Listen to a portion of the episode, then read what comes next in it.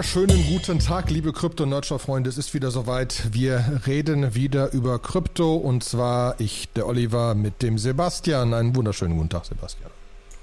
Hi, Olli. Ja, es ist wieder äh, ein bisschen Zeit vergangen und äh, das letzte Mal, als wir aufgenommen haben, war quasi vor dem ganzen großen Terra UST Crash und so weiter und so fort. Das heißt, es waren ein paar spannende Tage. ähm, und dementsprechend, glaube ich, haben wir einiges zu besprechen. Sollen wir sonst mit UST ein bisschen anfangen für die Leute, die es nicht mitbekommen haben? Ja, okay. Ich, Fang mit UST an. schon ich, kann, ich fange mal mit dem großen Dickschiff. Also, ähm, es gibt ja verschiedene Stablecoins ähm, und äh, ähm, von, von vielen Market Makern und so weiter ist der, ist der heilige Gral wäre ein Stablecoin, der nicht durch US-Dollar gebackt ist. USDC, Stablecoin über US-Dollar gebackt, USDT auch über Dollar und teilweise Commercial Paper etc. gebackt. Ähm, Gibt es verschiedene, verschiedene, verschiedene Sachen. Ähm, ein Frax ist teilweise gebackt von Sachen und äh, das bedeutet aber, dass am Ende, um diesen Stablecoin zu kriegen, man ja US-Dollar haben muss, so ungefähr. Mhm. Und es wäre ja viel cooler, wenn man US-Dollar aus der out of thin air inventen könnte.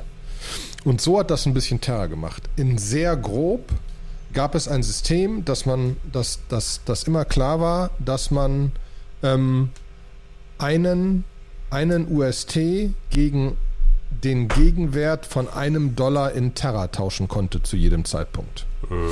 Und sie haben eine sehr coole Community aufgebaut ähm, die sehr, sehr gut funktioniert hat. Äh, und Terra ist wie doof gewachsen. Ähm, und du hattest hier einfach UST und, und Luna, diesen, diesen anderen Coin. Äh, ich weiß es immer, ich komme mal durcheinander. Das Ding heißt Terra, der Coin heißt Luna, der andere ist UST. Ich glaube, die ähm, Chain heißt Terra, auf der es läuft. Viele Leute verwechseln, ja sagen ja immer, Terra läuft auf Ethereum. Das stimmt nicht. Terra nicht? läuft auf der genau. Terra-Chain. Genau. Und es ist eine eigene Chain und äh, natürlich wird es am meisten auf Ethereum geswappt. Also es gibt dann Bridges von Terra nach, nach Ethereum. Luna ist der Governance-Token und UST ist halt der Stablecoin. Genau. Und ähm, jetzt ist einfach so, dass äh, ähm, dieses Ding einfach verdammt viel Geld wert war. Wert war ne? Also wenn man sich das genau angeguckt hat und mal ein bisschen genauer äh, äh, schaut, wie so die Market Cap war und so weiter und so fort, ähm, da kann man einfach sagen, schauen wir uns gerade noch mal kurz das letzte Jahr an. Zum Peak-Zeitpunkt, das war ähm, der siebte, fünfte, hatten wir da ein Volumen von 1,2 Milliarden und wir müssen kurz das Market Cap angucken. Market Cap äh, war 17,6 Milliarden, war das Market Cap von UST. Und um das direkt auch zu sagen, weil das gleich relevant wird, ähm, von Luna, wenn man sich das auch anguckt, auch wieder geht man ein Jahr zurück, sagt Market Cap, war der Peak ein bisschen früher, ähm, war der Peak bei 37 Milliarden. Wenn man genau diesen äh, diesen 5.5. etc. nimmt, dieses Datum, war es bei 28 Milliarden. Das mhm. ist ja schon mal in dem Sinne relevant, wenn du einen UST tauschen kannst, jederzeit gegen den Gegenwert in Luna, dann wäre es schon schön, wenn es irgendwie mehr, wenn die Market Cap von Luna höher wäre als UST. Sonst fällt das Ganze schon mal relativ schnell auf die Schnauze. Ist ja auch lange bei uns in der Telegram-Gruppe diskutiert worden. Ne? Also alle, alle genau. waren sich, also alle Profis waren sich irgendwie einig, dass das ein Ponzi-Scheme ist und dass das nicht lange funktionieren kann. Genau. Also, es wäre immer noch schön, wenn es funktioniert und vielleicht kann es irgendwann funktionieren und keine Ahnung, unter anderen Bedingungen. Ähm, jetzt ist ja aber auch so, dass die seit einiger Zeit angefangen haben, und da gab es ja Riesenmeldungen, dass äh, Terra, die Foundation, ähm, unter anderem für 1,2 Milliarden oder so Bitcoin gekauft hat, um ein bisschen äh, Zeugs in der Hinterhand zu haben. Ne? Mhm. Um einfach Geld in der Hinterhand zu haben, um das Ganze st stabilisieren zu können. Mhm. Der wichtige Punkt, den man dann noch sehen muss, da haben wir vor zwei Folgen oder wann drüber gesprochen, hatte ich mit Daniel drüber gesprochen, ist dieses, diese Curve Pools. Es gibt relativ große Curve Pools und ähm, es war das Ziel vom 3-Pool auf den 4-Pool zu wechseln. Mhm. Wo UST noch mit drin ist, neben hier DAI, USDC, USDT. Mhm. Ähm, und das war so ein bisschen das Ziel, einen anderen Pool da aufzubauen. Und in dem Moment, wo die gesagt haben, wir moven jetzt Zeug, ist natürlich die Liquidity in dem in dem Three-Pool runtergegangen, weil sie sie auf den anderen Pool gemoved haben. Das heißt, es gab weniger Liquidität im Markt. Dann war es scheinbar so, dass das ein Attack war von jemandem, der einfach wusste, was er tut und genügend Geld auf der hohen Kante hatte und sich für knapp eine Milliarde irgendwie oder mehr, ich weiß es nicht mehr, halbe Milliarde, hat sich relativ viel Bitcoin geliehen, heißt leer verkauft und hat sich dann noch irgendwie und hat dann noch irgendwie UST sich, sich besorgt zum Verkaufen. Mhm. Ähm, und hat dann angefangen, sehr hart, ähm, erst, erst allgemein und dann später auf Binance, erst 300 Millionen und dann 600 Millionen an UST hart zu verkaufen und hat so die ganze Liquidität aus dem Markt gesaugt, hat dazu geführt, dass Binance das Trading ausgesetzt hat, weil der Stablecoin plötzlich bei 70 Cent war und nicht mehr bei einem Dollar und da hat das Trading-System gesagt, Stablecoin 70 Cent geht nicht, ist was kaputt, machen wir aus. Mhm. Das musste erstmal gefixt werden und haben so sehr hart UST depackt. Das hat natürlich dazu geführt, dass Leute geflohen sind und alles gegen Luna eintauschen wollten. Was dazu mhm. geführt hat, dass da wieder super viel weggeflogen ist und dann ist Luna zusammengebrochen. Mhm. Ähm, dann haben die festgestellt, dass so viele Leute aus, aus, aus UST raus wollen, dass es zu wenig Luna auf dem Markt geht und haben angefangen, Luna zu printen. Weil es kein, Luna hat keinen Fixed Supply. Ähm, und dann gab es, als es losging, gab es irgendwie 60 Millionen äh, oder 600 Millionen Luna, glaube ich. Dann gab es, nee, nee, nee, nee, genau, es gab 70 Millionen Luna ungefähr, dann gab es 700 Millionen, am Ende gab es mehrere äh, Milliarden und am Ende gab es äh, Milliarden und Abermilliarden. Ne? Also das ist mal 100 gegangen mhm. ähm, in, dem, in dem Volumen, die es an Luna geht. Da, demnach fiel natürlich der Preis. Ne? Luna, Luna war mal, zu diesen Hochzeiten war ein Luna 77 Euro. Ja? Mhm. Ähm, und im Moment liegt Luna bei 0,00013 Euro. Also 0,013 Cent. Mhm. Ähm, und ist quasi nichts mehr wert. Und die Market Cap von Luna ist Stand jetzt auch 1,4 Milliarden. Also ist noch viel, aber da tradet ja keiner mehr. Ne? Also ist, ob das wirklich eine Market Cap von 1,4 Milliarden ist, aber dementsprechend ist das halt einfach doof. Besonders weil ähm, UST ist mittlerweile aber auch nur noch 100. Nee, das ist das Volumen. Market Cap ist eine Milliarde ungefähr. Ne? Aber das war zeitweise ultra out of whack. Ähm, und sie versuchen alles, sie versuchen jetzt ein Reboot von der Chain und so weiter. Was dann aber auch noch passiert ist, und deswegen ist dieser ganze Markt zusammengebrochen, ist, dass natürlich dann die Luna Foundation gesagt hat, okay, wir geben jetzt unsere Bitcoin an Gemini und ich nochmal, glaube noch niemand anderen und über Gemini an Market Maker die versuchen, die 1,2 Milliarden an Bitcoin zu nutzen, um UST stabil zu halten und wieder auf den Pack zu bringen. Dementsprechend wurden dann 1,2 Milliarden an Bitcoin auf den Markt geschmissen. Dann ist der Bitcoin-Kurs zusammengebrochen. Dann sind die ja schon alle so zusammen und sagen Leute, okay, dann kann Ether auch nicht mehr halten, dann bricht mal Ether auch zusammen. Dann bricht das nächste auch zusammen.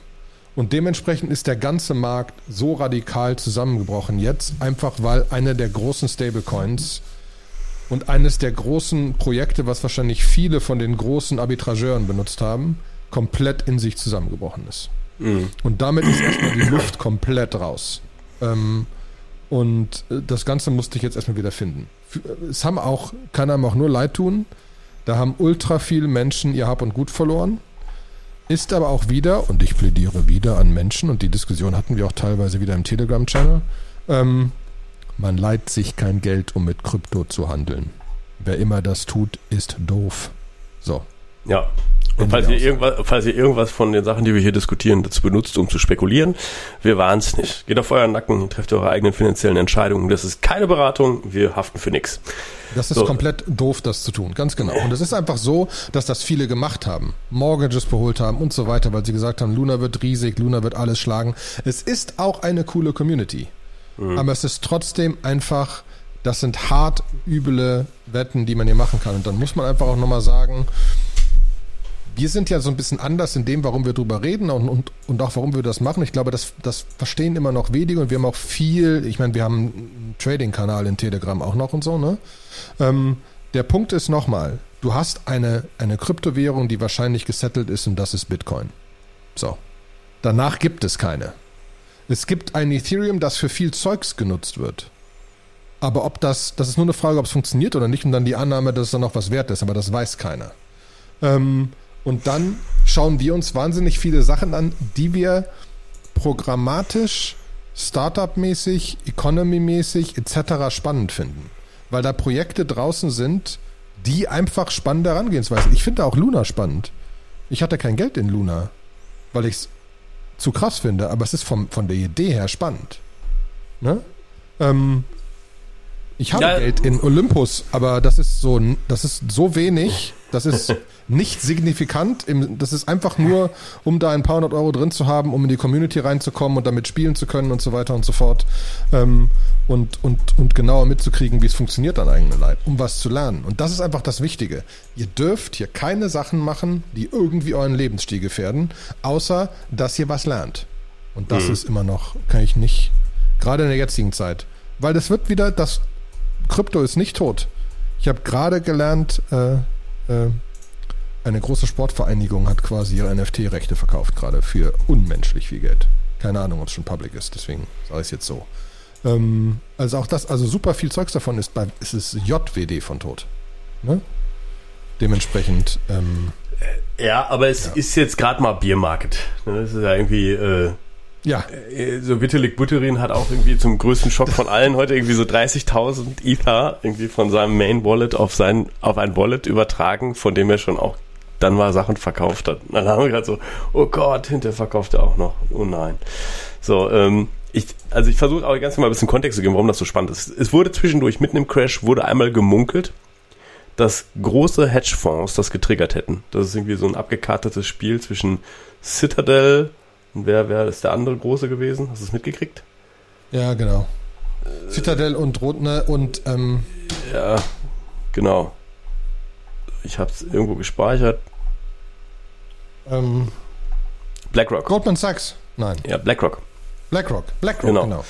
Genau, dass sie gesagt haben, irgendwie, äh, dass sie, dass sie da eine Opportunität gesehen haben, die sie gemacht haben. Das ist ein Tweet.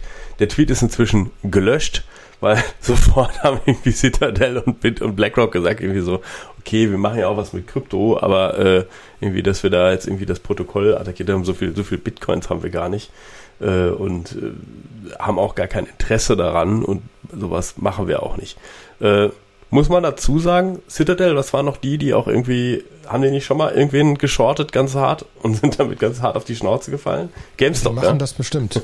ja, genau. Die machen das, also da, das sind jetzt alles so Gerüchte. Es gibt auch dieses, oh mein Gott, äh, ähm, äh, es gab ja auch den Post irgendwo bei uns im, im, im Telegram-Channel, ähm, wo sich Leute aufgeregt haben, hey, die, die Terra Foundation hat äh, die Bitcoin einfach Gemini gegeben und die haben dann einfach UST für einen Dollar gekauft und damit irgendwen reich gemacht. Ja. Nein, die haben ja. das Market Maker in den US-Dollar UST gegeben, damit das, damit das der Markt wieder hochgeht. Was sonst mhm.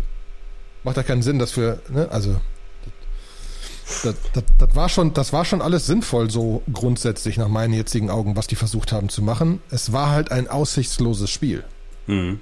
Ne? Und natürlich versucht man jetzt genau herauszufinden, was es ist und mal sehen, was wir noch alles rausfinden über die nächsten Jahre und so weiter.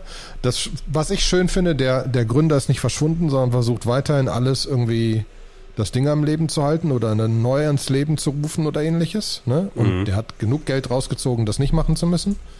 Ähm, der hat bestimmt kein Geld verloren. Also der hat auch Geld verloren, aber jetzt nicht so viel, wie er hat. Ähm, dementsprechend sind es einfach die armen Kleinanleger, die einfach denen es ja, getan hat. Zumal der Crypto Kobi auch nochmal einen Tweet äh, rausgehauen hat ähm, von äh, Paolo the Parrot, dem Kanarienvogel. Der, der sagte so hier, es, es hat wahrscheinlich ähm, es gab riesengroße Luna Whales und die sind, die, denen hat man ein Angebot gemacht, dass sie ein bisschen eher raus durften, indem sie die äh, Luna äh, in Bitcoin nochmal wieder zurück konvertieren durften oder irgendwie so. Ja, ähm, wo, wo man auch sagt, irgendwie, also wo viele Leute einfach gesagt haben, was ist absolut kriminell, hochkriminell, dann ähm, was ist das für ein tolles Finanzsystem für ein neues dezentrales, was wir da jetzt haben, wenn genau solche Sachen dann irgendwie möglich sind. Ja, das ist, äh, ja, sind natürlich auch alles Spekulationen. Ne, aber ein Schelm, wer da Böses denkt. Ne? Da sagt man irgendwie so, ähm, halt, das von UST, sind sie angeblich in der Lage gewesen, sie bei einem Kurs von 32.000 äh, in, in, Bitcoin zu, zu transferieren. Ne, ähm, das heißt, so haben sie es versucht zu stützen.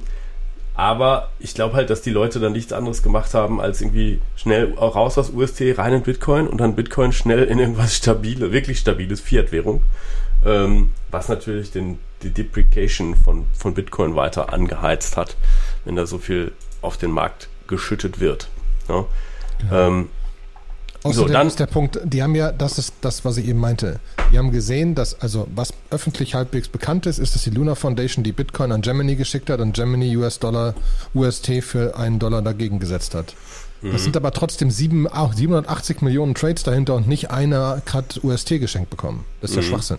Mhm. Ähm, deswegen, so, so einfach ist diese Welt nun auch wieder nicht. Ähm, dementsprechend ist das nicht so heiß, wie es gekocht wird. Aber natürlich muss man dazu auch sagen, die großen Trading Houses haben alle nicht ihr ganzes Geld verloren.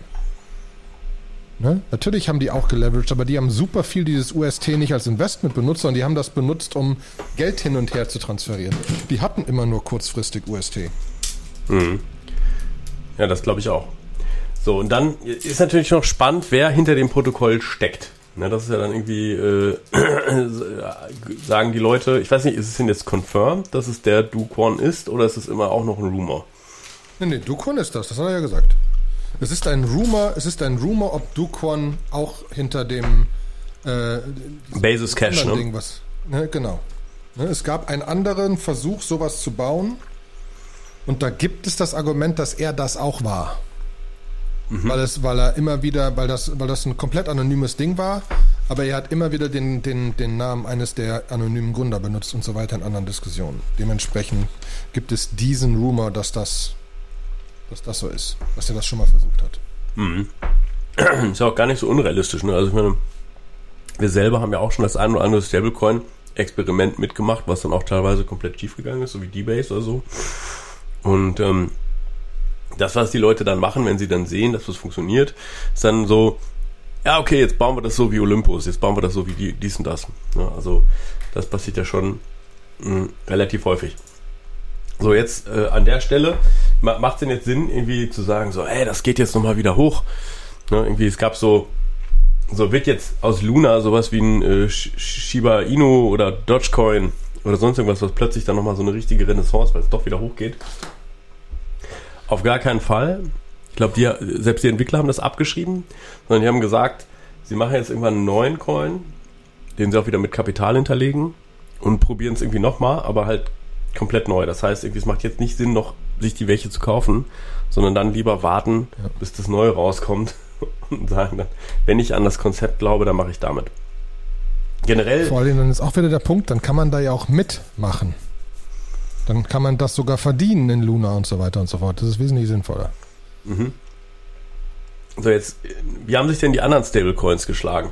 Also, wir verlinken hier mal einmal einen Tweet von MakerDAO, ähm, die ja nicht algorithmisch funktionieren, sondern überkollateralisiert sind. Das heißt, da ähm, sind Kryptowährungen oder Währungen hinterlegt, mehr als quasi Loans rausgegeben werden. Und die haben äh, einen Tweet-Thread veröffentlicht, State of Die, was so passiert ist, und zeigen das ziemlich genau an und sagen, okay, also auch in diesem unfassbaren Crash hat es viel Volatilität gegeben. Der DAI hat mal zwischendurch seinen Pack auch verloren, war irgendwie Peak bei äh, 1,06 Dollar und Low bei 1, 97 Cent. Aber im Grunde hat er gehalten. Ne? Also die, äh, das, das automatische ähm, Price Stability Module ähm, hat sowohl auf dezentralen Exchanges als auch auf zentralen Exchanges äh, unfassbar viel gemacht. Sie sagen, sie haben ja von einer Woche ähm, haben sie 3,2 Milliarden äh, DAI repaid. Ähm, es sind irgendwie 2,1 Milliarden, glaube ich, in Stability Fees gezahlt worden. Ne, 3,3 äh, Millionen, Entschuldigung, nicht Milliarden, Millionen verwechselt. Eine Null zu viel. Ähm, Penalty Fees. so mit denen dann auch wieder Maker äh, größer gemacht wird. Ne? Den die burnen ja immer Maker in der Sekunde, wo sie Fees generieren. Nehmen sie die Fees, um den Maker-Token zu kaufen und den dann wegzuschmeißen, damit der teurer wird, wie so ein Aktienrückkauf.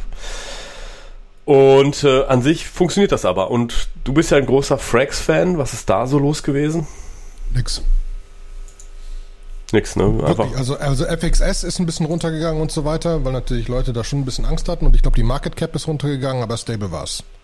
Mhm. Also da muss man wieder sagen, ist sehr, sehr krass. Ähm, ähm, da gab es nicht wirklich was, aber ich schaue noch mal gerade rein, um sicher zu sein. Ähm, ähm, aber die waren da relativ tiefenentspannt. Wir machen mal irgendwie Three Months. Das ist eine gerade Linie, passiert überhaupt nichts. Und Price, Three Months, ist ein bisschen runtergegangen, aber auch nicht gravierend. Also ist noch ungefähr auf einem ähnlichen Stand wie, also ist so mit, der, mit dem Kryptomarkt runtergegangen. Mhm. Und ähm,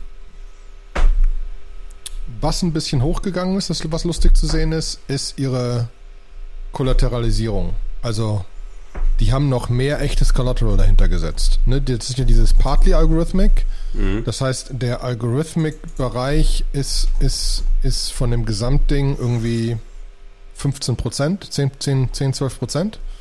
Ähm, und der Rest ist backed, nicht alles durch USDC oder sowas. Also USDC ist ein kleiner, ein sehr kleiner Pool, sondern viel über andere Sachen. Ja. Ähm, die benutzen auch stark das, ja, und das Unit-Protokoll, ne? Das ist ja auch nochmal so ein, ist genau. auch so ein bisschen wie MakerDAO on Steroids gefühlt. Können wir auch mal in den mhm. Show Notes verlinken. Und die ähm, machen ja auch einfach, die machen 160 Millionen Umsatz im Jahr im Moment, ne, mit ihrem Zeugs.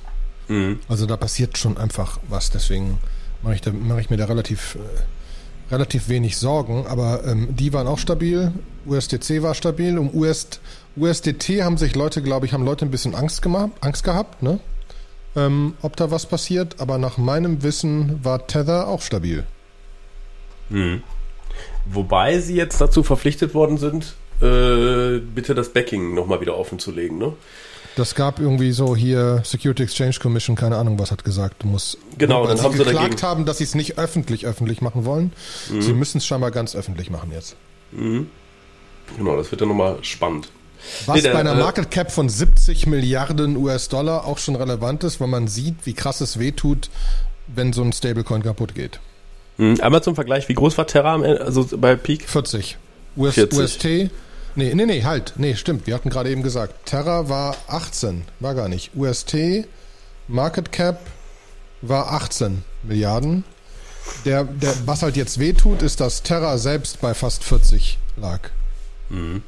Das heißt, also, der Luna-Token, der Gegentoken von UST war bei 40 Milliarden und die anderen äh, und UST, UST selber war bei 18, 17, irgendwas. Mhm. Ähm, das ist schon eine Hausnummer, aber gut. Ähm, dementsprechend einfach es klang halt zu gut, um wahr zu sein. Und mhm. ne, es hat halt sehr gut funktioniert, während es hochging. Und es funktioniert halt gar nicht, wenn es runterging. Dann war es eine sogenannte Death Spiral. Das, sobald es einen gewissen Pace aufgenommen hat, war es vorbei. Und das hat jemand genutzt und einfach einmal einmal sehr feste draufgehauen. Scheinbar der Mensch, der hier über sein Shorten von Bitcoin, also sein, sein Leerverkauf von Bitcoin und dem ganzen UST-Spiel hat scheinbar irgendwie 600, 800 Millionen US-Dollar Profit gemacht. Hat sich gelohnt. Hat sich gelohnt. Na gut, also DAI und Frax, einzigen Stablecoins, die gehalten haben. Natürlich die, die Tether, US-Dollar C jetzt erstmal auch generell trotzdem sehr bearischer Markt. Ne? Wir haben ja, also es ist ja alles echt sehr hart runtergefallen und das ist ja irgendwie, ähm, also wir haben ja auch letztens schon mal darüber so ein bisschen äh, spekuliert. So, was passiert hier jetzt in so einem Biermarkt? Ne? Also äh, gucken wir uns mal so Protokolle an wie Uniswap, die jetzt in diesem, in diesem unfassbaren Crash haben die innerhalb von 24 Stunden haben die äh, 4 Milliarden gedreht. Ne? In so ruhigen Tagen machen die so 2 Milliarden. In so, in so richtigen Peak Days, wenn der Markt richtig rauf und runter geht, dann drehen die 4 Milliarden. So, und ähm, wenn angenommen, Uniswap würde jetzt von einer Sekunde auf die anderen irgendwie sagen, okay, wir schalten mal eine ganz kleine Dividende für die Uni-Holder an. Ja, sagen wir mal, sie hatten, glaube ich, mal irgendwann 0,15% geplant. als es noch nicht Sushi Swap und die anderen Swaps gab. Ähm, dann würden sie, dann wäre es eigentlich, dann würde jeder Uni-Token eigentlich im Prinzip äh, 6 Dollar Dividende pro Jahr generieren. Wert ist das Ding gerade 5 Dollar. Ist mehr vielleicht. So, ähm, wäre ein ziemlich guter Deal, wäre ein Schnäppchen, wenn sie es machen. Ne? Jetzt ist natürlich die Frage, werden sie es machen? Weiß doch keiner. Äh, werden sie es machen, weil ähm, werden sie tot reguliert werden, ne? Werden sie tot reguliert werden? Was passiert dann, wenn sie plötzlich ein Dividendentoken sind? Sind ja auch ganz äh, so public, dann halt irgendwie auch also angenommen, Uniswap aktiviert das, dann wird es ja dadurch dann auch 0,15% teurer. Dann werden einfach Leute woanders hingehen, weil sie da noch umsonst swappen können. Ne, da ist jetzt so ein bisschen die Frage, wie lange kann man das, wie lange kann man das Prinzip im Prinzip aussitzen? Weil da sind ja Leute dahinter, die es jetzt auch nicht ehrenamtlich machen. Ähm, und irgendwann ist das Geld da alle und dann werden die äh, sagen, ja gut, irgendwann müssen wir Geld verdienen. Ne? Und in so einem, in so einem Beer Market passiert das halt schneller. Ne? Die Frage ist halt, wie viel, wie viel Uniswap die Foundation selber hat und wie sie sich damit über Wasser hält. Ne? Genau, also klar, äh, klar, natürlich, sie können natürlich sehr viele Uniswaps einfach verkaufen und die Operations davon bezahlen. Und dann die Operations sind unfassbar schlank. Ne? Ich glaube, Uniswap war irgend so ein Stand von einem halben Jahr, glaube ich, zwölf Leute. Ich weiß, genau. dass sie äh, inzwischen mehr sind und ich weiß, dass das Team inzwischen zu 50% aus Männern und 50% aus Frauen besteht. Also lass es irgendwie vielleicht 20 Leute sein, also vielleicht 30. Ne? Also trotzdem, es musste bezahlen. Äh, ja. Ja, und ähm, das passt auch ganz gut zu, ich glaube, wir wären also eigentlich ist es geil. Es gibt einen Sequoia-Thread dazu, die noch ein bisschen, ähm, die A gesagt haben, diesmal ist anders ein bisschen, weil wir eventuell noch ein paar andere Effekte haben, so UK hat gerade announced 9% Inflation und so, ne? Und mhm. die faken das alle gerade ein bisschen, eigentlich sieht es schlimmer aus. Ähm, also eventuell haben wir wieder so einen so so ein Winter auch für Startups, wo Fundraising schwerer wird und so weiter und da werden einfach meistens sehr geile Sachen gebaut. Weil dann einfach die Leute übrig bleiben, die wirklich was bauen wollen. Mhm. Ähm, und deswegen glaube ich, bleibt das VC-Geld da. Eventuell werden die VCs jetzt wieder ein bisschen mehr Überhand gegen irgendwelchen Crowdfunding-Dingern und ICOs haben, weil einfach die VCs einen anderen Gedankengang dabei haben und anders denken und anders langfristig denken und so weiter. Mhm. Ähm, äh, aber am Ende, am Ende ist jetzt einfach eine, ein bisschen eine andere Phase. Es wird nicht so, so, ultra, so ultra einfach Geld zu raisen in hohen, in hohen Volumina und so weiter. Und du brauchst wieder mehr an Produkten, du brauchst einen Weg, irgendwie Profit zu machen und Geld zu verdienen und so weiter. Mhm. Und ähm, ich glaube, das, das ist, das ist gerade eine gute Mischung. Ja, das, das glaube ich auch. Also der, ich glaube, dass dieser Winter tatsächlich kommt. Ne, das ist ja der Paul hat äh, vor zwei, drei Tagen irgendwann in so einem Interview gesagt, irgendwie, wir werden jetzt aggressiv äh, die Rates anheizen. Ne, und das, das muss man ja sehen. Es hat einfach eine Menge ökonomische Schocks gegeben, wie Corona, Supply Shortage äh, und so weiter. Und es stehen immer noch Boote, Boote in, keine Ahnung. Es stehen China, immer noch Boote. China, China hat Lockdown, äh, macht alles dicht, nichts geht mehr. Und bisher haben eigentlich die Zentralbanken dann einfach immer gesagt, so ja, okay, wir, wir druck, drücken einfach Geld in den Markt, wird schon irgendwie, aber das können sie jetzt nicht mehr, weil die, ihr, ihr einziges Ziel ist es eigentlich, die Währung stabil, stabil zu halten. Die ist jetzt definitiv in 8% Inflation ist sie nicht mehr stabil. Ne? Und die 8%, das ist ja wirklich die Inflation auf dem Warenkorb. Die Inflation war ja immer schon ein bisschen geschönt gerechnet, weil man Immobilien und ein paar andere Sachen rausgelassen hat. Fernseher. Alle Menschen kaufen sich alle zwei Jahre einen neuen Fernseher. Genau. Die werden billiger. So, wenn du dir die Inflation auf so einem Warenkorb anguckst mit, mit Mehl und was du halt brauchst für Daily Living, ne, äh, auf Heizen, Öl, Gas, ist alles unfassbar teuer geworden. Dann, dann tut das schon weh. So, und die müssen jetzt quasi das anheben und ähm, meistens funktioniert das so, warum, warum löst das eigentlich so krasse Effekte aus, sowohl im Aktien- als auch im Kryptomarkt? Ne? Ähm, so die, dieses, dieses Mantra, dass Bitcoin irgendwie ein guter Inflationshedge sei, ist nur, dieses Narrativ ist nur zu einem gewissen Punkt bisher richtig.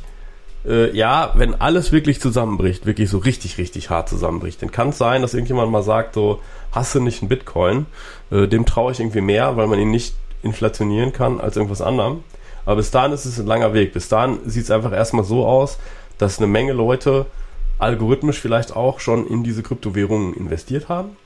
Und wenn jetzt Folgendes passiert, wenn jetzt plötzlich die äh, Fed oder die EZB die Zinsen anhöhen, die es auf Festgeld gibt, das heißt, die Fed sagt irgendwie, hey, Geld ist wieder was wert, ihr kriegt irgendwie 2, 3 Prozent ähm, auf euer Geld, was ihr bei uns parkt, dann werden einfach eine Menge Rentenfonds das tun. Weil die wissen auch, wir müssen jetzt Renten ausschütten in den nächsten zehn Jahren. Also gehen die aus hochrisikoreichen Investments wie Bitcoin, wie Techstocks, gehen die raus und stecken das einfach in, parken es einfach bei der EZB oder bei der FED, weil sie da fest was bekommen. Und das führt dann dazu, dass sich alle Risikoklassen einfach um das, was man da rauszieht, verschieben.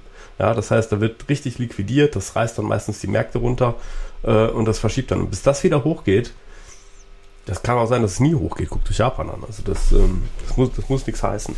Das ist die Mechanik erstmal. Und die genau. wird sich jetzt in den nächsten Monaten wird nicht der Paul sagen, ja, okay, wir haben das jetzt im Griff mit der Inflation, jetzt ist wieder gut. Sondern ähm, bis die Effekte eintreten, also äh, sie, sie ja, vor allen Dingen das mit den Booten in China haben wir noch gar nicht gespürt. Nee, das spüren ne? wir auch das erst dauert in drei noch.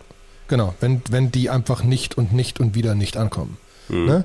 Aber in der Zeit können halt Leute Sachen bauen. Oder ähm, netter, netter Post äh, auf, auf, auf Instagram von Brooke Pierce. Ähm, da haben sich jetzt mal gerade in El Salvador 44 Länder und so getroffen und mal einfach über, über Bitcoin geredet. Ne? Also mhm. 32 Central Banks und zwölf Financial Institutions, aber dann natürlich mehr so Kongo, Burundi, Haiti, Marokko, Namibia, Uganda, ne? Also, ne? Die ganzen. Aber für die, die ist das ultra relevant, was da gerade in El Salvador passiert. Mhm. Das meine ich mit diesem, der Drops bei Bitcoin ist gelutscht. Ne? Aber das heißt auch, dass das nicht mal 20 mal 100 gehen wird, einfach in, ne? Das ist kein, das ist mehr ein Long-Term-Investment-Spiel und kein jetzt schnelles Trading-Spiel. Ähm, deswegen bin ich da echt gespannt, was da als nächstes noch passiert, aber was halt jetzt an so, an so geilen, geilen neuen Protokollen und nein, geilen neuen Dingern passiert. Ich mhm. kann ein cooles Beispiel geben. Äh, Gods, G-A-W-D-S, ist ein NFT-Dings von einem Bekannten von mir, sind so 3, 3D-Pyramiden und so weiter und so fort. Egal die haben ein Spiel jetzt rausgebracht und haben das Spiel so gebaut, dass du quasi deine, deine NFTs da irgendwie reinsetzen kannst und du kannst zu einem äh, quasi zu einem Tribe dazugehen und so weiter und so fort ähm, und musst den dann musst die dann immer immer wieder ins Leben erwecken und ihnen Energie zurückgeben und so weiter und so fort. Aber wenn du das tust, weil das liegt alles auf Ethereum, wäre jede Transaktion doof teuer, wie die das gebaut haben, ist, du signst einfach nur deine Transaktion, die Signature sehen die und führen das Spiel auf Polygon aus. Auf eigene Kosten.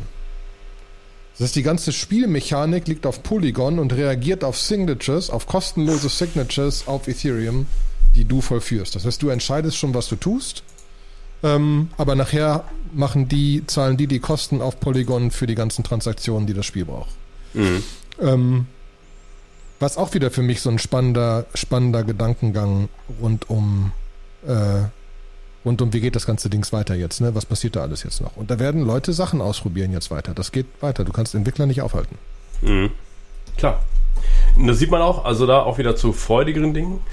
Äh, 2. 2. Juni wird der Graph Day stattfinden. Graph, für die, die uns jetzt vielleicht zum ersten Mal hören. ich hatte gestern mein The Graph T-Shirt an. Der Graph, genau. Das ist ein, äh, ein, ein Protokoll, äh, mit dem man quasi, das ist wie so ein Google für Web 3. Ne? Man kann halt den, äh, die ganzen Nodes alle indexieren, man kann GraphQL-Queries schreiben, um die Informationen ähm, da rauszukriegen. Ich bin mal, ich bin mal bei einer Sache jetzt super gespannt. Das ist so, ich, die Alpha-Nerds in JavaScript, die, die kehren ja gerade so ein bisschen GraphQL äh, den Rücken zu. Und die sagen, ja gut, das brauchst du auch nur, wenn du Facebook bist. Und machen sowas, nennen sie TRPC, äh, TypeScript-Based äh, Remote Procedure Call für die, für die Hardcore-Nerds hier unter uns. Und da denke ich mir so, ja, bin mal gespannt, was der, was der Graph-Token und jetzt demnächst dann auch das Protokoll unterstützen. Dann macht aber der Name gar nicht mehr so hart Sinn. Ähm, andererseits muss man sagen, es sind ja schon Graph-Daten, die auf dem, auf der Blockchain abgelegt werden oder halt die hängen halt irgendwie zusammen und mit The Graph kann man die da schön rauskriegen. Also äh, wer sich interessiert, Ticket kostet 100 Dollar, 2. Juni. Ähm, da Remote oder ist das irgendwo? Das ist in San Francisco, Palace of Arts. Also ich denke mal, die Talks danach werden auch wieder drangehangen werden. Äh, es gibt zeitgleich einen Hackathon vom 3. Juni bis 5. 3-Day-Hackathon. Der ist free to participate, auch vor Ort. Ich glaube, man kann aber auch irgendwie remote mitmachen. So aber da ist einfach wieder der Punkt und ich, es tut mir leid, dass ich drauf rumhacke. The Graph mit viel Geld macht ein Hammer-Hackathon und eine Hammer-Conference in San Francisco, Home Turf auf Google, Facebook etc. Da mhm. werden einige krasse Entwickler sitzen und irgendwelche Sachen bauen. Und wenn da irgendwer glaubt, da passiert nichts, der hat aber nicht mehr alle Tassen im Schrank. Mhm. Genau, ähm, das, das, das glaube ich auch. Auch so generell, ähm, wir, wir gucken uns ja viele Startups an mit Elements und ähm, eigentlich im Web 3, da passiert nach wie vor, ist da noch total viel unterwegs. Es ist auf jeden Fall ein bisschen ruhiger geworden, Leute sind auch so ein bisschen demütiger geworden, was Bewertungen angeht, aber ähm, ja. Ähm, okay, was ist noch für ein schönes Projekt rausgekommen? Ein sehr lustiges Ding fand ich iwasright.io. Das ist so, äh, da kannst du sagen, kannst einfach eine, eine These aufstellen mit einer Deadline dran. So zum Beispiel irgendwie England gewinnt 2022 den FIFA World Cup oder was weiß ich, ne, irgendwas. Äh, in 2025 wird Ethereum mehr kosten als Bitcoin oder so. Und das bannst du dann, brennst es auf die Blockchain ein und kannst dann, wenn es soweit ist, kannst du sagen, hier, ich habe es gemacht. Die Dinger sind auf OpenSea dann handelbar, weil es NFTs sind. Kannst du, kannst du dann auch wieder was mitmachen. Äh, und das Projekt ist, glaube ich, relativ neu. Momentan kann man noch für, für 0 Euro minden. Ähm, ja, also die minden Prediction. heißt, mit, du meinst irgendeine Prediction abgeben? Irgendeine Prediction abgeben. Ja. Okay. Was für Predictions kann ich denn jetzt abgeben? Jetzt muss ich mir echt. Das ist ja überlegen. Die Bewertung von Giant Swarm wird bis so und so viel. Oh ja. So, so und so viel Umsatz machen. ja. Äh, ich mag das schon. Sehr geil. Ähm, ja. Ist eine geile Idee, vor allem, wenn man es einfach festschreiben kann. Ne? Ja, ich meine, es gibt, es gab schon vorher so Predictions. Es gab so Augur, das ist auch im Prinzip ein Prediction Market, wo man darauf quasi spekulieren konnte, ob jetzt Barack Obama oder äh, Trump gewinnt oder was weiß ich. Na, ja, aber das war ja nicht lustig gemeint, sondern das war ja wirklich auch, um, um halt Oracles quasi zu haben und so weiter. Ne? Mhm, genau. So, und äh, das waren, waren sehr spannende, spannende Sachen. Ähm, dann so ein bisschen von der Entwicklerfront gibt es auch so ein bisschen was Neues. Gibt so ein Principal Token Standard. Das sind, äh, das ist so die Idee, wenn man äh, einen Token machen will, einen ERC20 Token, den man rausgibt, aber man will jetzt noch nicht den eigentlichen Token machen, sondern will ihn zu einem zukünftigen Zeitpunkt rausgeben. Ich habe das Gefühl, da passieren gerade ganz viele Sachen, die auf irgendwas abzielen und man versucht es mit krampfhaft zu standardisieren, müsste allerdings nicht standardisiert werden. Das ist für mich immer eine Sache, so ein Standard, ob jetzt so ein Wallet das irgendwie akzeptiert, weil, also angenommen, ich bin ein Projekt und ich will diesen Principal Token Standard irgendwie vorher haben, äh, damit ich irgendwas machen kann damit, dann ist es meistens nur relevant für mein Projekt und ob der jetzt in meinem Metamask Wallet auftaucht oder nicht, kann mir eigentlich egal sein. Spannend wird, wenn der handelbar wird und ein ERC20 draus wird, wenn die dann eingelöst werden können in ERC20s oder so. Ähm, ich sehe da den Sinn bei NFTs, sehe ich das schon häufiger, ne, dass bei NFTs gerade sehr viel passiert. Macht mehr Sinn, da, ja, okay. Ist der EIP 5089 gewesen. Dann gab es die Idee, der 5082 war die Idee, dass wir alle unused EIP-Numbers quasi handelbar machen, dass Leute sich eine EIP kaufen GitHub können. kaufen können. Genau, und damit sie eine bestimmte Wunschadresse haben können, irgendwie so halt bis 5000 oder keine Ahnung, irgend sowas, dass du halt eine geile, geile EIP-Nummer hast. So ein bisschen so, ja, okay. But why? Ja, ja, wobei, was ich spannend finde, ähm, ich habe da gerade wieder über Stadien, Konzerte, keine Ahnung, also irgendwas mit Sitzplätzen. Mhm. Wenn Dinger mit Sitzplätzen einfach nur NFTs wären und die NFTs automatisch einfach auf OpenSea wären, mhm. könnte ich könnte ich Gebote abgeben auf NFTs von den Sitzplätzen neben mir. Wenn ich ins Fußballstadion will und gerne mit acht Leuten ins Fußballstadion zusammensetzen will, könnte ich mir das zusammenbieten. Kann ich jetzt nicht. Weil es gibt mhm. diesen Markt nicht. Mhm. Gibt's nicht. Ich kann, ich weiß nicht, wer da sitzt. Ne? Und ich kann auch nicht ein Gebot abgeben auf dem Platz. Und das wäre relativ einfach damit handelbar. Darüber hinaus kannst du sagen, wer immer ins Stadion reingeht, kriegt danach ein Proof of Attendance und sein NFT ist geburnt und weg. Und du kannst Proof of Attendance sammeln und ab gewissen Anzahlen kriegst du wieder irgendwas.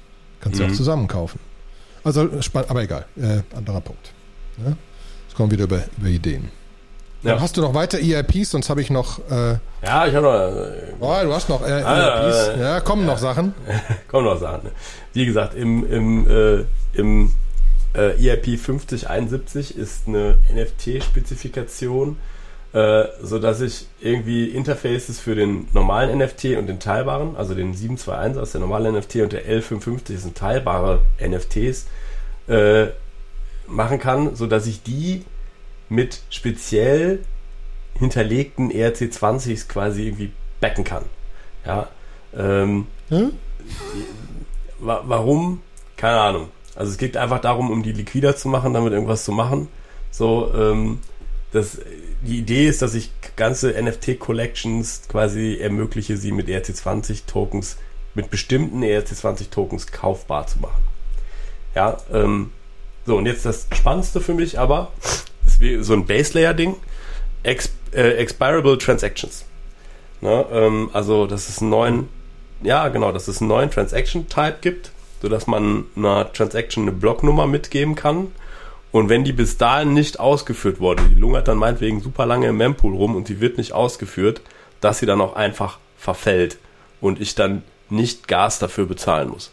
Ne, ist natürlich für Automated Market Makers, ich weiß nicht, ob ihr das schon mal erlebt habt, aber gerade jetzt so ein Crash-Szenario, wenn du da irgendwas verkaufen willst und dann hast du dann dein Gas irgendwie falsch gewählt oder so und dann ist die Slippage vielleicht für UST relativ schnell zu hoch und dann failt das Ding und du zahlst super viel Gas dafür, dass der dir einfach nur sagt, das führe ich jetzt nicht aus. Ähm, kann, aber ich glaube, das könnte auch sein, dass da OpenSea drauf äh, aus ist, ne? Dieses, du kannst ja ein, du kannst in dein NFT in den Markt stellen, so im Sinne von, ich will den jetzt verkaufen. Mhm. Und rein theoretisch kannst du ein Time Limit setzen, aber da muss Stand jetzt das Ding OpenSea wieder rausnehmen gegen Fees. Mhm. Wäre viel schöner, wenn du sagen könntest, mein NFT für einen ETH kannst du jetzt kaufen, für zwei Wochen, dann nicht mehr, dann geht es wieder raus und keiner zahlt was. Mhm. Das wäre schön. Das wäre schön. Ne? Krass. Finde ich sehr geil. Ja, und das war es dann auch von, von der Entwicklerfront. Ich, ich wollte noch zwei Sachen erwähnen die ich spannend fand. Es gab einen, es gab einen, einen, einen geilen Thread von Crypto Gucci, was so alles bei Ethereum passiert, ne? In 24 Stunden. Das waren vielleicht besondere 24 Stunden, aber äh, verlinken wir auch. Cloudflare macht jetzt äh, Proof of Stake Validatoren für Ethereum. Dass Cloudflare mhm. das macht, ist schon echt krass. Ne? Das heißt halt wirklich verteilt hoch 10. Ähm, wir haben die Ethereum-Adressen, die mehr als 10 ETH haben, ist in einem 16 Monate High. Das heißt, die normalen User, sage ich mal, halbwegs normalen, also 10 ETH ist schon ordentlich, aber ne, das sind keine ultimativen Whales. Mhm. Ähm, Coinbase, äh, du kannst jetzt mit der Coinbase-App auch auf, äh, auf, auf Ethereum dApps zugreifen, äh, was krass ist ähm, und, und, und, und, und. Sind eine ganze Menge, sind eine ganze Menge andere Sachen. Ernst Young arbeitet mit, mit, mit, mit äh, Polygon zusammen und launcht was und äh, Gas ist halt wieder billiger. Das ja auch, ich frage mich so ein bisschen, ob, ob, ob Vitalik Buterin jetzt noch ein bisschen verkauft. Es sind nur 10% seiner Ether, ne? nur um das mal zu sagen. 30.000 Ether sind 10% der Ether allein in dem Wallet und der hat bestimmt andere. Ähm, um den Preis noch weiter runter zu pushen, um zu gucken, dass natürlich beim, dann, dann sinken die Fees auch, weniger Nutzung und so weiter und so fort und irgendwann, irgendwann sieht halt der Merge immer besser aus, ne? Mhm.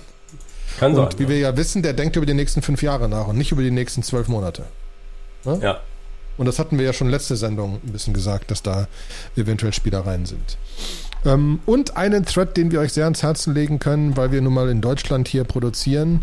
Äh, der liebe Peter Großkopf, der auch viel bei uns im Telegram-Channel schreibt, hat äh, einen Thread über DeFi Regulation gepostet. Eine Sache, die ich immer sehr geil, also die, die ich sehr geil finde bei Peter, der ja auch im letzten Podcast mit dir war, ne? Mhm. dieser, diese grundsätzliche Aussage mit, es ist ja alles schön, dass wir distributieren und so weiter und so fort, aber Deutschland ist bis auf weiteres noch nicht weg. Ja. Und ich persönlich fände es super geil, ein Konstrukt zu haben, um DAOs machen zu können, mit einem legalen Backing.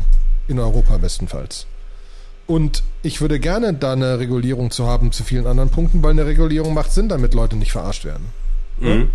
Und wie konsequent Peter da dran geht, rauszufinden, wie können wir denn eine Regulierung schaffen, die dem Staat jetzt noch passt und uns auch allgemein passt und nicht so alles scheiße ist und in die richtige Richtung geht, aber so, ein, so die Waage hält, finde ich sehr geil und das ist ein sehr cooler Thread und der hat das noch weiter durchdiskutiert. Äh, und wer da Feedback zu geben will und mitdiskutieren will, kann auch gerne in unseren Telegram-Channel kommen, wo wir über solche Sachen auch reden. Mhm. Da gibt es auch vielleicht eine News für alle die, die sich überlegen, so, ah ja, hier, ich will in der EU irgendwo ein Krypto-Startup machen. Äh, da war ja Portugal immer heiß im Rennen, aber die haben jetzt eine hundertprozentige Kehrtwende eingelegt, denn äh, die, dass man nie auf Kryptowährungen da Steuern zahlen musste, auf die Gains, lag nicht daran, dass es ein Gesetz war und so äh, incentiviert wurde, sondern es lag einfach daran, dass es halt kein Gesetz gab und es halt eine, eine Lücke war und nicht reguliert war. Und sie haben es jetzt reguliert und sie führen auch da äh, Steuern ein. Das heißt, Tja. das macht keinen Spaß. So, last but not least, letztes Projekt. ManorDAO. Und zwar, ich weiß nicht genau, ob Erklär ihr genau, ob ihr äh, ob ihr Pools, Poolsuit kennt. Das ist so ein Instagram-Channel, den ich folge, der irgendwie so total aus den 70er Jahren, diese 70er Jahre Rich Kid Ästhetik feiert. Ja, also so Gold und Silber und teure Anzüge und Föhnfrisuren und so. Und äh, die wollen jetzt ein, ein NFT-Offering machen und da irgendwie so viel Kohle einsammeln, dass sie sich halt quasi zusammen so ein richtig fettes Haus kaufen können. so mit Pool und hast du nicht gesehen. Und äh, die NFT-Holders, also soll irgendwie Virtual Artworks geben, äh, Guests irgendwie. Einfach, glaube ich, eine sehr, sehr exklusive. Diese Sprüche. Ja, eine One Community. does not simply stay at the manor, but instead ja. adds to its ever-growing legend. Ja. so. Es ist alles sehr bold. Ähm, wobei man den Poolsuit-Jungs sagen muss, die machen schon echt eine Menge. Also die, die, machen super Podcasts, die machen super Streams, die haben immer coole DJs da. Ähm, äh, die sind auf jeden Fall ziemlich lustig und das mit einer ziemlich guten Attitude. Ähm, das heißt, ich glaube, wenn die genug Kohle einsammeln, dann glaube ich auch, dass die ein geiles Haus kaufen und dass das ziemlich lustig wird. Ich, für mich wäre es nichts. Ich bin weder in den USA äh, noch. Come on. So ein geiles Haus, Lago Maggiore, irgendwo Italien, sonst was. Ja, wenn es Italien wäre, das wäre das wär okay. Ich glaube nur, es wird so Miami oder sowas. Also, ähm, Ach, deswegen. On, das muss hier sein. Ja, ich glaube nicht. Ich glaube nicht. Okay, und äh, mehr habe ich dann für heute auch nicht. Das ja. waren meine. Das ist aber auch super. Ich finde es gut. Ich finde es gut. Es war mir eine Freude. Liebe, liebe Zuhörer, unser Telegram-Channel ist für alle Leute, die mehr über Krypto erfahren wollen, was lernen wollen und auch reden wollen und auch interessante Leute treffen wollen. Äh, das wird super, das wird spaßig, das bleibt spaßig. Bitte kommt in unseren Telegram-Channel. Erzählt allen euren Freunden von diesem Krypto-Podcast, weil erst jetzt wird es in Krypto richtig spannend. Und erst jetzt werden wir wieder über richtig geile Projekte reden, weil es nicht einfach nur um Geld geht und das freut ja. mich. Vielleicht, vielleicht da auch nochmal so ein kleines Shoutout. Bei mir geht's, äh, also meine Frau ist schwanger, ich kriege nochmal ein zweites Kind. Ähm, wenn wir dann irgendwann mal zwischendurch nicht so wahnsinnig viel aufnehmen, dann liegt es das daran, dass ich total übermüdet bin und sonst irgendwie was wahrscheinlich. Äh, und nicht irgendwie daran, dass ich jetzt im Bärenmarkt keinen Bock mehr auf das Thema habe. Ich, ich werde versuchen, ihn an die Strippe zu kriegen und äh, selbst wenn er dann nur die ersten zehn Minuten des Podcasts redet und dann eingeschlafen ist, wie so ein Schnarchen im Hintergrund hören. Ja. Ähm, wir, werden, wir, wir werden schauen, was geht. Alles klar. Olli, in diesem Sinne, tschüss. Dankeschön. Tschüss.